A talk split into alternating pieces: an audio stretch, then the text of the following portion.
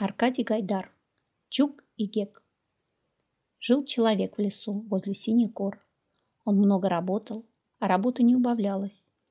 И ему нельзя было уехать домой в отпуск. Наконец, когда наступила зима, он совсем заскучал. Попросил разрешения у начальников и послал своей жене письмо, чтобы она приезжала вместе с ребятишками к нему в гости. Ребятишек у него было двое – Чук и Гек а жили они с матерью в далеком, огромном городе, лучше которого и нет на свете. Днем и ночью сверкали над башнями этого города красные звезды. И, конечно, этот город назывался Москва.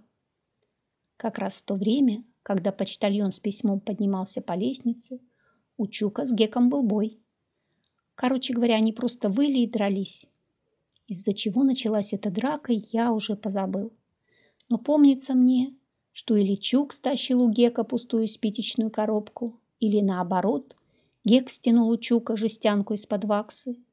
Только что оба эти брата, стукнув по разу друг друга кулаками, собирались стукнуть по второму, как загремел звонок.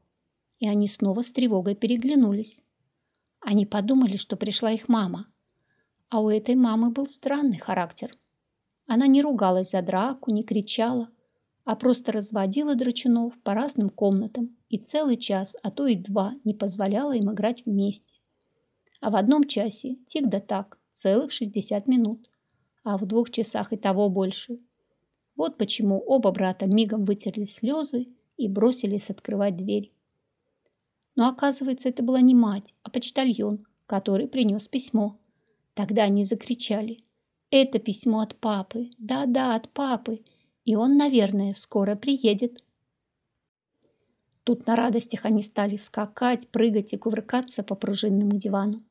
Потому что, хотя Москва и самый замечательный город, но когда папа вот уже целый год как не был дома, то и в Москве может стать скучно. И так они развеселились, что не заметили, как вошла их мать. Она очень удивилась, увидав, что оба ее прекрасных сына, лежа на спинах, орут и колотят каблуками по стене. Да так здорово, что трясутся картины над диваном и гудит пружина стенных часов. Но когда мать узнала, от чего такая радость, то сыновей не заругала. Оно только турнуло их с дивана. Кое-как сбросила она шубку и схватила письмо, даже не стряхнув с волос снежинок, которые теперь растаяли и сверкали, как искры, над ее темными бровями.